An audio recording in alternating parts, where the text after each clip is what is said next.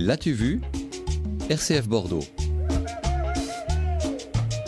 Claire Cosic, conseil de lecture de BD avec vous euh, chaque jeudi. On va partir aujourd'hui euh, dans une euh, forêt millénaire pour un album non achevé. Et oui, c'est souvent en cette période qu'on rend hommage aux artistes, aux personnalités qui nous ont quittés durant l'année euh, qui s'achève ou qui s'est achevée. Il y en a eu beaucoup, hein, avec Jean d'Ormesson, Jeanne Moreau, Johnny, mais aussi toujours Angie Giraud, Taniguchi, un auteur euh, japonais de manga et de bande dessinée disparu en février dernier à l'âge de 69 ans. Ce grand artiste surnommé le poète du manga dans son pays était le plus européen de tous les mangaka. Il s'était fait connaître en France grâce à l'album L'homme qui marche, puis par le très beau Quartier lointain. Ensuite, on s'était régalé avec le gourmet solitaire. On avait voyagé à l'ère Meiji dans Autant de Bochan. Et aujourd'hui, je vous ai apporté La forêt millénaire, un album que Taniguchi destinait à la France. Euh, on y apprend qu'il a continué à travailler sur cette histoire jusque dans les derniers jours de sa vie, car lit-on dans la postface parce que parmi ses ouvrages possible. C'est à celui-ci qu'il tenait le plus. En effet, il menait de front plusieurs histoires en même temps, aux univers euh, graphiques et narratifs différents, pour ne jamais s'ennuyer. C'est donc le tout début d'une histoire qui aurait dû se dérouler en cinq volumes que l'on découvre dans cet album. Un début donc qui parle de quoi? Alors d'un enfant de 10 ans, recueilli par ses grands-parents, tandis que sa maman est hospitalisée, euh, tombée malade quelque temps après son divorce, on est dans les années 50. Jiro Taniguchi, lui, est né en 1947, assez euh, proche. L'enfant arrive de Tokyo dans un tout petit village de la région de Totori, c'est la région natale de Jiro Taniguchi d'ailleurs.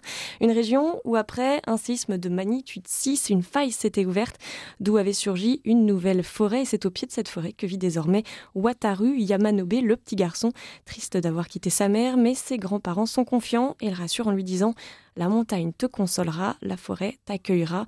On suit alors le jeune garçon se faire de nouveaux amis, découvrir son environnement, mais aussi son trouble avec la sensation qu'il entend des voix qui viennent de la forêt. Les arbres lui parlent, lui soufflent à l'oreille comme un murmure. Wataru, tu n'es pas seul, tu es notre fils. Et l'histoire s'arrête là Eh oui, eh oui, c'est dommage, mais qu'importe. Au fond, c'est un peu un bel au revoir en douceur hein, à l'image du trait de Jiro Taniguchi. Il nous surprend même avec cette histoire pas terminée, notamment avec ce format à l'italienne, à l'horizontale, donc impossible quasiment à vendre au Japon car les étagères de librairie ne s'y prêtent pas du tout. Euh, il voulait pas non plus que cette histoire sorte sous forme d'épisode comme c'est la norme au Japon. En fait, il se servait vraiment de sa notoriété pour oser proposer de nouvelles approches en précurseur, un peu pour ouvrir euh, aux jeunes auteurs nippons d'autres possibilités de création.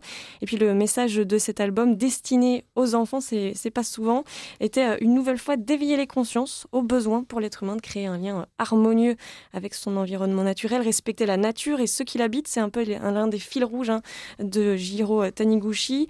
Et dans la forêt millénaire, on savoure ces camailleux de verre, les arbres qui murmurent, les ciels qui rougissent lorsque le soleil se couche. Ça nous offre une parenthèse apaisée comme si la montagne nous consolait, nous mm. aussi, de la perte de ce grand maître, et nous invite à ne jamais oublier de contempler ce qui nous entoure. La forêt millénaire de Jiro Taniguchi est parue chez Rue de Sèvres.